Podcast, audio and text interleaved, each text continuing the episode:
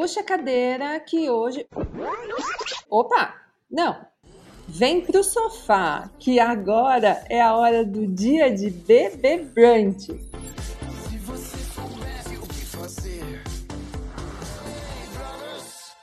O Dia de Brunch ganhou a temporada inteira dedicada ao Big Brother Brasil e a sua influência no mercado e na sociedade. E nessa temporada especial, está dividindo o sofá aqui comigo a Isaf Caral, é jornalista e doutora em Ciências da Comunicação pela USP e autora do livro De Blogueira a Influenciadora.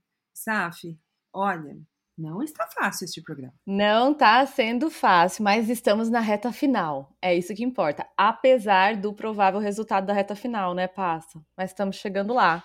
A gente, inclusive, estava aqui conversando sobre as nossas teorias de conspiração do que estaria acontecendo com este programa, né? Mas a gente deixa isso para um outro episódio, que quem sabe no final. Até porque a gente está nessa reta final, como o Isaf falou, a gente deve ter esse episódio mais dois.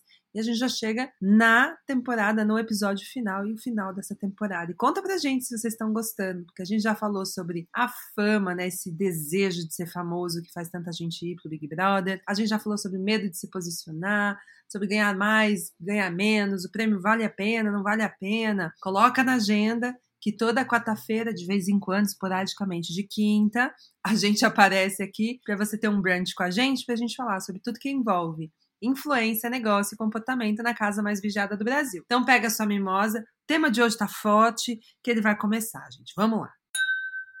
Assim como vocês, a gente também já largou meio que a mão deste programa, né? Entregou para Deus essa reta final. Mas, né, esse podcast é uma instituição dessa temporada, então a gente segue aqui inimigas do fim, né, Saf? Vambora! E no jogo da discórdia dessa semana, gente, os participantes tiveram que apontar as suas prioridades e, na sequência, lá dentro do confessionário, escolher um deles para receber uma consequência ou uma punição. O líder recebeu um monstro e não ficou nada feliz com isso. A Jessie, gente, que situação, Isaf, ela dormindo naquele quintal. Cenas tristes. E a Nath saiu do VIP. Enquanto isso, as punições do, da chamada Macholândia, eu amei essa expressão, gente, que tá lá no Twitter rodando, se resumem a não ter que frequentar a piscina ou a academia, né? E teve até participante que ganhou dinheiro como consequência dessas punições, entre aspas, que apareceram dali. E daí, que os influenciadores e os criadores de conteúdo também recebem punições e sofrem consequências, né? Especialmente quando fazem algo que esteja em desacordo com as regras do jogo. E o primeiro conjunto de regras que a gente vai conversar aqui é o da publicidade. E elas podem tanto ser escritas, né? A gente tem as leis, enfim, mesmo as regras do CONAR, quando a gente está falando de autorregulação, mas também tem aquelas não ditas, né? Que são aquelas de, de convivência em geral, para que o trabalho seja muito bem executado. E vamos começar do básico, Saf. O básico que é sinalizar que o conteúdo é publicidade e quando não sinalizar, o que, que acontece, não é? Por que, que tanta gente ainda não sinaliza a publicidade, sabe? Pelo amor de Deus. Por que, que tanta gente não sinaliza? Porque tem essa impressão de que sinalizar a publicidade vai tirar um pouco da autenticidade, da naturalidade. Mas bem, a gente já falou tantas vezes sobre profissionalização aqui que eu acho que não dá para desconsiderar o fato de que é um trabalho, é um modelo de negócio, um modelo de negócio que se sustenta pela publicidade então tá tudo bem. E há uma obrigatoriedade de sinalizar a publicidade. Por quê? E aí vou falar de algumas coisas que a gente sempre escuta, né? Então, assim, marcar publi, gente, tá baseado no Código de Defesa do Consumidor. A gente fala muito do CONAR. E sim, o CONAR é uma instituição que vai ajudar a manter essas regras rodando. Mas a sinalização de publi é um direito do consumidor à transparência. O que, que significa isso? Eu tenho que me sentir entendendo o que está acontecendo ali. Então, sinalizar uma publicidade, botar preço na vitrine da loja do shopping, tudo isso tem a ver com o direito à transparência, um direito de igualdade entre quem compra e quem vende. Por isso que a gente tem que marcar publi, por conta do Código de Defesa do Consumidor. Isso é uma coisa. Outra coisa que escuto muito, as pessoas dizendo, tem que marcar publi porque o Conar vai me multar. Conar não multa ninguém, tá, gente? Conar, o Conar não tem esse poder, mas o CONAR, para quem não conhece, é o Conselho Nacional de Autorregulamentação Publicitária. O que, que o CONAR é? Uma instituição que tem um valor reputacional no nosso mercado. Então, se você não marca publicidade, você pode receber uma advertência pública do CONAR. E isso não é legal. Isso vai te marcar. Então, é uma consequência que você vai viver não no bolso, mas em reputação, nessa construção de um trabalho super honesto que você vem fazendo, porque você deixou de marcar uma publicidade, que, de novo, tem a ver com uma relação de transparência com a sua audiência, né? Então, é básico, assim. É claro que o CONAR tem o poder de da advertência passar para uma exigência de retirada de uma campanha que está rodando, tem várias camadas de suspender um anúncio em diálogo com os veículos que estão anunciando. A gente viu muito isso com propaganda de cerveja, né? Uhum. Do Conar pedir para os veículos retirarem aquela publicidade do ar. Mas não é só isso, né? Não se trata só da punição, como no BBB. Não é só a punição, é como isso vai impactar em todo o trabalho que você vem fazendo. Você falou do Código de Defesa do Consumidor e ele sim prevê se a marca não se retratar ou ela fizer uma propaganda enganosa, o que não sinalizar publicidade é enganar o consumidor, gente. E quando você engana o consumidor, você vai sofrer penalizações do Código de Defesa do Consumidor. Enquanto o CONAR é aquele que dá uma passada de mão na cabeça, do tipo, amigo, não faz isso, não é legal olha os seus vizinhos, tá todo mundo fazendo direitinho, só você tá aí fazendo errado, porque entra no campo da reputação, como a Saf falou, o Código de Defesa do Consumidor, ele já desce o sarrafo e fala, vem cá, você não pode fazer isso. E se você continuar fazendo isso, essas são as penalizações. Tem casos, inclusive, em que o criador precisa se retratar e alguns casos em que o produto é retirado do mercado especialmente quando a gente está falando de casos mais graves, onde não é só a sinalização da publicidade que se ausenta, né? Mas alguma informação errada é passada nesse conteúdo publicitário, e aí a coisa da responsabilidade. E aí me lembrou outra coisa, Saf, que eles morrem dizendo, e é um grande mito das mídias sociais, que quando você marca a publicidade, o conteúdo perde alcance. E aí eu quero que você que está acompanhando a gente aqui, criador especialmente, conta pra gente depois uma coisa. Você vai, você vai pensar aí se esse conteúdo, nossa, passa, é verdade. Toda vez que eu marco publicidade, o conteúdo cai. Mas vamos voltar aqui quando a Isaf falou sobre esse medo também da, da, da autenticidade quando a gente faz publicidade. Porque muitas vezes esse cair do engajamento não necessariamente é porque você marcou a hashtag publicidade. Ela pode vir porque o conteúdo ele é um material subjetivo. Ele oscila porque ele ganha camadas criativas diferentes. Uma hora você vai estar tá muito inspirado, na outra você não vai estar tá tão inspirado. Às vezes a marca vai passar um briefing perfeito, às vezes a marca vai passar um briefing que tem duas linhas e você vai ter que tirar leite de pedra daquilo. São tantas subjetividades que a gente tem na hora de criar conteúdo que até o, a chamada para ação que a gente faz no final, né, que é aquele call to action, que é arrasta para cima, clica no link, link na bio, clica na hashtag, vai lá no site, usa meu cupom, que são frases de call to action. Até essas frases têm forças diferentes. Então, será que é marcar hashtag publicidade ou parceria paga lá em cima, que está realmente fazendo seu conteúdo não alcançar as pessoas? Lembrando que a gente ainda tem o temperinho final nessa história, que é o algoritmo que ele entrega quando quer, né? E a gente já conversou várias vezes sobre isso. Então me pega, Saf, esse momento de a gente sabe que é básico, sabe, dessas regras de trabalho que muitas vezes e acho que não tem um culpado aqui. Eu acho que tem várias partes que não conseguem, às vezes, passar informações de maneira adequada. Às vezes é a marca que não passa as informações que o criador precisa para criar um conteúdo de qualidade e ele realmente vai fazer o que dá. E às vezes vai ter o criador que deixa para fazer na última hora, faz um trabalho mais ou menos, aí não entrega e ele coloca a culpa no algoritmo ou na hashtag publicidade. Então aí ah, não pode marcar publicidade. E ele acha, ele percebe isso como uma punição né? Uma punição da plataforma, uma punição por estar fazendo publicidade, quando tem tantas camadas que a gente precisa olhar para no final a gente não ter ninguém sendo penalizado aqui. Até porque isso me puxa para um outro tema, que é esse difícil, esse a gente vai tirar debaixo do tapete, a gente vai falar sobre ele, que é sobre uma punição muito comum que tem no mercado, que é quando a gente coloca, né, o influenciador na geladeira Vocês sabem o que é essa expressão? Sabe o que é essa expressão, Saf?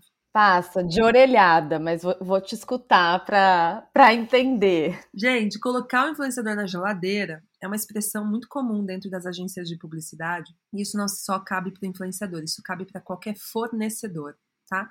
Produtora, celebridade, veículo, cabe para todo mundo. Colocar na geladeira significa que você teve uma relação de trabalho com essa pessoa e ela foi uma relação muito desgastante. Foi muito difícil, não deu resultado e muito pelo contrário, não só não deu resultado, como também foi desgastante demais a relação e aquilo com, quase que compromete a qualidade do trabalho. E aí, para evitar que isso aconteça novamente, muitas agências de publicidade colocam esses fornecedores, criadores estão nessa conta, na geladeira. Significa, não vamos trabalhar por, com ele por um tempo?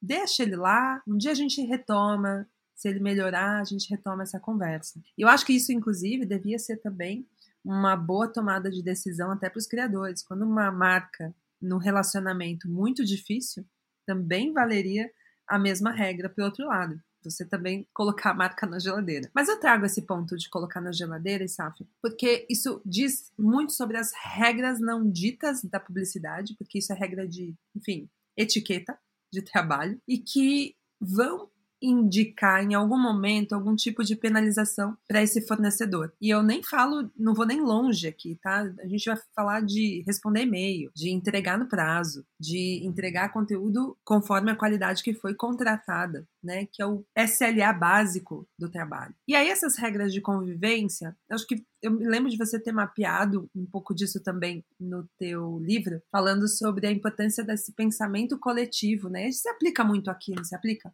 Aplica muito, Passe. E você foi comentando, eu fui pensando exatamente nesse processo. É claro, é uma punição, mas ao mesmo tempo é uma tentativa de tornar o mercado um mercado mais legal para todo mundo, porque quando você define que, ó, entrega fora do prazo, a gente não aceita, entrega desacordada, né? No sentido assim, de a gente fez um combinado, entregou outra coisa, a gente também não vai tolerar no mercado, é uma forma de definir limites, é uma forma de dizer o que, que, se espera desse profissional, o que não se espera, pensando que é um mercado que vem se consolidando, né? Então acho que tem tudo a ver com as discussões que eu faço no livro, por exemplo, que eu vou mapear esse surgimento, e o surgimento ele vem de acordos no fim das contas, esses acordos que não estão escritos, não estão numa cartilha, eles vão revelar muito, assim, dessas dinâmicas de todo o trabalho. Quando a gente chega num trabalho novo, a gente vai entendendo as regras, a mesma coisa no mercado de influência. E me fez pensar, inclusive, num episódio em que a gente conversou sobre precificação. Uhum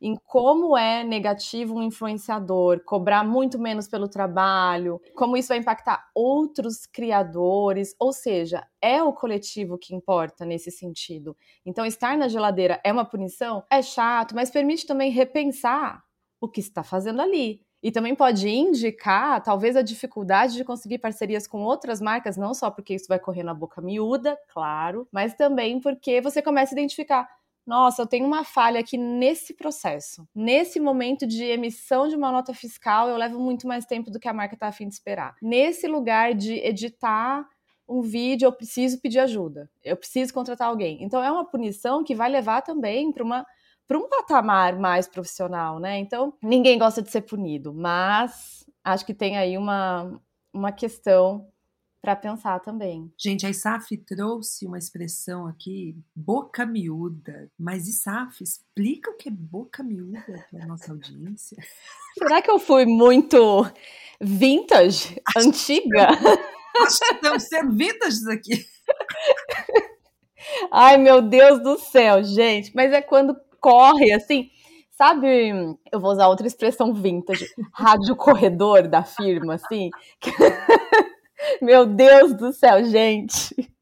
Deixa eu traduzir. Ah, fofoca de bastidor.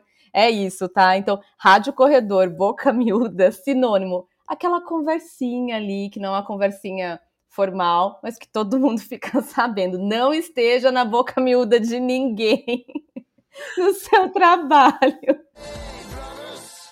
Deixa eu aproveitar esse momento off aqui para falar que eu estava no Gramado Summit na semana passada e conheci uma criadora que tem um perfil chamado Desligue a Câmera, que é um perfil que conta as fofocas, os bastidores dos infoprodutores, sabe os criadores de infoproduto, de cursos, coach, tudo?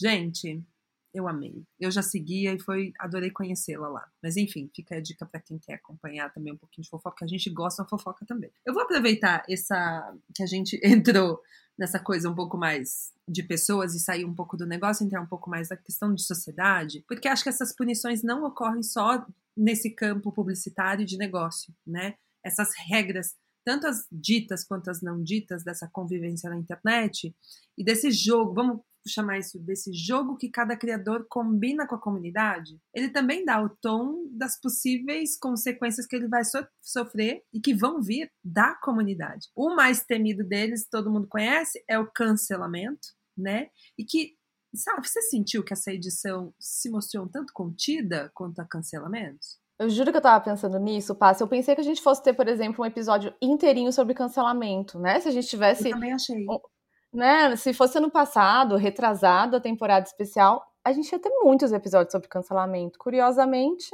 nada. Eu jurava que a gente ia ter vários episódios sobre cancelamento aqui. É, e acho que esse cancelamento ele começa, né? Ele não surge dentro do campo publicitário. Ele surge, na maior parte das vezes, dessa conversa e desse, desse, jogo combinado com a comunidade. E eu me lembro uma vez de você já ter falado sobre isso, especialmente no caso da Pugliese, que foi sobre essa, esse jogo combinado que tem entre influenciador e comunidade. E que esse cancelamento ele acontece quando você foge dessa regra. E que meio que não aconteceu com a comunidade dela, né? E, em certa medida, o, o que, que é essa ideia, né, Passa? É a ideia de que os influenciadores e os seguidores estabelecem um pacto, ainda que seja um pacto implícito. O que, que é a ideia do pacto? Eu vou dar um exemplo bobo, mas que eu acho que ele ajuda a gente a entender. Se você está lendo um livro de fantasia e de repente aparece um dragão e destrói toda a cidade, mata a mocinha, mata o personagem principal, você aceita aquilo porque você estabeleceu um pacto enquanto leitor, com aquele livro. E você entende tudo que pode surgir ali. Se você está lendo Helena Ferrante, sei lá, que né, é autora italiana que escreve romances sobre maternidade, e de repente aparece o mesmo dragão e destrói toda a Itália, você não vai aceitar, porque o pacto de leitura que você estabeleceu com aquele livro não passa por aí. Com os influenciadores é exatamente a mesma coisa. Então, se você segue alguém que, com quem você estabeleceu um pacto que passa por, vou dar um exemplo grotesco, tá? Você segue um influenciador que é misógino, que é preconceituoso. Aquele influenciador tem o público dele.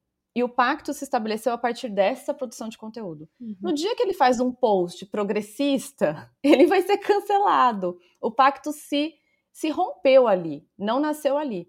Se você segue um influenciador oposto, né? Então, uma influenciadora, sei lá, body positive, feminista, no dia que ela fala alguma coisa totalmente equivocada e distante daquele pacto, de novo a sua reação vai ser de rechaço, de reivindicação, de revolta. E aí, pensando na Pugliese, mas em todos os influenciadores, assim, qual que é o pacto que um influenciador de lifestyle, um influenciador de fitness estabelece com a sua audiência? Bem, o que importa aqui é vida, bem-estar, corpo, saúde. Isso está nas entrelinhas, gente. Em cada post, esse pacto vai se reafirmando. No momento que o influenciador, sei lá, faz uma festa, enfim, grita que tanto faz a vida, usando outras palavras, o pacto se rompe. Então, acho que a punição é: eu não quero mais fazer parte dessa leitura desse livro, desse pacto, eu não tô mais dentro, porque essas não foram as regras que a gente instituiu. Ainda que sejam regras, como eu disse, implícitas, ninguém assinou nada. Uhum. Aí, às vezes, até o influenciador fala: ai, mas vocês estão projetando em mim qualquer coisa, enfim. Gente, é, é o processo. Por isso que a gente fala tanto em como é que a influência se constrói. Faz parte do processo. Então, para o criador, é essencial entender como é que se dá a influência que ele constrói a relação que ele constrói, para ele conseguir ter pistas de onde é que ele geraria uma ruptura desse acordo que foi feito ali e como é que ele evitaria essa punição. Isso também explica, passa no extremo oposto, os influenciadores que são incanceláveis. Que a gente olha e fala, como que as pessoas continuam seguindo? Bem, as pessoas estão ali por outras razões. E tá tudo certo essa, essa situação de cancelamento esquisita. Aquilo vai até nutrir a comunidade, sei lá, enfim. Então, é uma punição que é super desagradável e é evidente, né? Então, assim, perde centenas de milhares de, de seguidores, perde contratos com marcas. Então, é uma brincadeirinha de punição pesada. Pode retomar, talvez, no futuro, enfim, a gente fala disso daqui a pouquinho, mas é desconfortável. Mas é possível também entender, é possível também é, prever em alguma medida, né? Uhum. Justamente nessa coisa que é o social que é entender a própria comunidade. A gente, quando fala de cancelamento, acho que a gente ainda não tem tanta maturidade para a gente abandonar o livro quando ele fica ruim, sabe? A gente não aceita que aquele criador, aquele influenciador não é mais quem a gente seguia lá no passado. Às vezes ele mudou, às vezes a gente muda, porque é isso que acontece com o ser humano, né, gente? A gente muda. E a gente deixa de se encontrar nas, nessas relações, e a gente, ao invés de abandonar o livro ruim porque ele não te serve mais, e porque, enfim, não é mais uma pessoa que te influencia, a gente vai a público, né, vai em praça digital pública, reclamar dessa pessoa, cancelar essa pessoa, ao invés de só deixar tipo obrigada, mas não, não dá mais para mim. E acho que é esse ponto que falta um pouco de maturidade ainda para a gente enquanto sociedade digital sabe? O que me leva muito a questionar esse próximo passo da Web3 é o quanto a gente vai ter maturidade para lidar com isso, porque se aqui na Web 2.0 a gente já não tem maturidade para lidar com muitas coisas, a gente ainda transforma parte desse palco digital numa grande quinta série, imagina como que vai ser nesse lugar descentralizado, né? Talvez a gente desça para a terceira, para a primeira ou para pré-escola, talvez não tenha nenhum tipo de educação lá. E vou fechar para a gente falar sobre um ponto que você levantou que é dos incanceláveis, mas voltando aqui para o cancelado, se esse descancelamento é possível, né? Entendendo que esse influenciador, esse criador desse livro ruim que não serve mais para algumas pessoas pode servir para outras pessoas, ou esse, né, esse criador pode ter aprendido com seus erros e eventualmente trazer de volta para o seu conteúdo algo que seja relevante, traga autenticidade, porque acho que de novo a gente volta para o ponto do ser humano, de falarmos de pessoas que são falíveis. Né, gente que falha, como eu, como você, como todo mundo que está ouvindo a gente. E o quanto a gente está preparado para descancelar as pessoas, e se isso é possível. Tem a cartilha, né? A do, do, descancelamento, não tem a cartilha? Quando a gente. Quando alguém é cancelado, ela segue a cartilha, roupa branca, batom nude, né, gente? Vai lá, desculpa se eu te ofendi. Tem hum. alguma coisa que ele possa vir a fazer, Isaf, para ajudar nesse processo do descancelamento? É isso, né? Passa a gestão de crise básica, né? Então, pedido de desculpas. Mas aí queria até aprofundar nessa questão do pedido de desculpas, gente. Porque, assim, existe mesmo essa cartilha e de tantos cancelamentos que a gente viu, a gente já até sabe o que fazer, ainda que não vá ser cancelado em nenhum momento. Mas eu queria pensar o que, que é esse pedido de desculpas. E até retomar a discussão que a gente fez sobre o CONAR, direito à transparência. Olha que interessante, a gente tem um Código de Defesa do Consumidor que prevê direito à transparência, ou seja, uma relação em que está todo mundo consciente do que está acontecendo, ninguém está sendo enganado, e um pedido de desculpas num cancelamento que é exatamente abrir as portas e falar: ó, oh, é isso que está acontecendo aqui dentro, foi isso que aconteceu. Eu vou ser tão transparente a ponto de te dizer: ó, oh, eu errei aqui, eu pensei que ia ser desse jeito, não foi. Então, como é que todas as punições, em certa medida, no mercado de influência de criadores, tem a ver com como é que esse criador consegue nutrir e sustentar as relações que ele construiu. Porque, e, e isso tem a ver, inclusive, com a, com a, sua, a, a sua brincadeira da, da quinta série da pré-escola, o que, que isso significa? A gente não saber o que fazer. A gente tem na, nas mãos uma autonomia inédita. A gente nunca foi tão autônomo em relação ao que a gente consome, a forma que a gente consome, a hora que a gente consome. Então, se a gente tinha que assistir a novela porque ela passava tal horário, a gente pode assistir o nosso influenciador preferido qualquer horário. A gente pode pedir coisas para ele, a gente pode interferir no conteúdo que ele faz. E isso é inédito pra gente. Ninguém nunca nos ensinou tanta autonomia. E aí isso vai gerando esses desequilíbrios na própria relação. Então, no fim das contas, essas punições todas têm a ver com relacionamento. Desde marcação de publicidade até cancelamento, tem a ver com descortinar, assim, sabe? Tirar um véu de como é que essa relação se constrói. Por isso que é tão perigoso o influenciador de um hit só que a gente conversou, porque não sabe como é que aquela comunidade se agregou ao redor dele, não conseguiu entender esses valores que ele aciona ou não, e isso vai impactar numa possível punição ou na saída uhum. dessa punição, né? Eu estava pensando aqui para a gente encerrar antes de eu puxar o livro, porque tô curiosa com o livro de hoje, sobre o quanto tudo isso que você falou sobre relacionamento eh, gira em torno de punições, né? E a gente dá uma ligadinha pro Foucault, chama o Foucault para conversa aqui, do quanto a gente tá vivendo um vigiar e punir, né? O quanto a gente tá vivendo um tá aqui o jogo, tá aqui as regras, sigam essas regras ai de vocês não seguirem essas regras, porque senão você vai ser punido. Ao mesmo tempo, volta lá na conversa da quinta série. Será que toda essa autonomia que a gente recebeu, a gente aprendeu a lidar com ela, a gente tem maturidade para lidar com, com ela? Ou talvez esse jogo de vigiar e punir que a gente vai seguir vivendo por um bom tempo ainda, não seja uma maneira de fazer com que as coisas minimamente fiquem nos trilhos, né? Qual a dica de livro de hoje, Saf? A dica de livro, fiquei pensando, pensando, pensando, e daí lembrei de um livro que foi lançado no ano passado, do Pedro Henrique Ramos, que é um advogado brasileiro e lançou o livro Direito e Mídia Digital. Gente, esse livro, ele é assim, ele fala do mercado de influenciadores, mas de várias questões que passam pelo digital e a relação com o direito. É sensacional, Passa, porque ele vai falar, por exemplo, vale muito para quem trabalha no mercado, é um livro, não é juridiquês, não é um livro assim de uma linguagem difícil pra gente, ele vai falar, por exemplo, de questões relacionadas a direitos autorais no digital, direitos de personalidade, vai falar de publicidade infantil no digital, vai falar de proteção de dados, vai falar de influenciadores, todas as questões que você tiver dúvida em relação a CONAR, por exemplo, ele vai falar. Então, é um livro super contemporâneo, com exemplos, com cases, eu acho que ajuda a pensar e se prevenir de punições. Então, Direito e Mídia Digital, do Pedro Henrique Ramos. Ou seja, a gente tem que saber as regras, conhecer essas regras para a gente não cair nesses buracos né, de punições e consequências por não saber exatamente onde a gente está pisando. Gente, vocês sabem que esse aqui é um episódio, né? Um, um formato que a gente criou para ser um espaço seguro para a gente conversar sobre influência e essa relação com as notícias sobre o BBB. Eu e a Isaf, a gente continua aqui atenta. A gente tem mais dois programas aí pela frente, né? Semifinal e final, e tudo que tiver rolando sobre influência e o impacto desse programa na sociedade e no mercado, vocês vão ouvir por aqui. Não se esqueça de se inscrever no seu tocador de podcast favorito. A gente está em todas as plataformas e também seguir a gente lá no Twitter, no Instagram. Vou deixar a arroba da Isaf, da Brant, a minha aqui na legenda. Saf, obrigada por mais um episódio. Obrigada, Passa. É sempre uma alegria, ainda que o programa siga lá daquele jeito. Acho que a gente tem conseguido fazer do limão uma limonada deliciosa para o nosso brunch. um beijo, gente!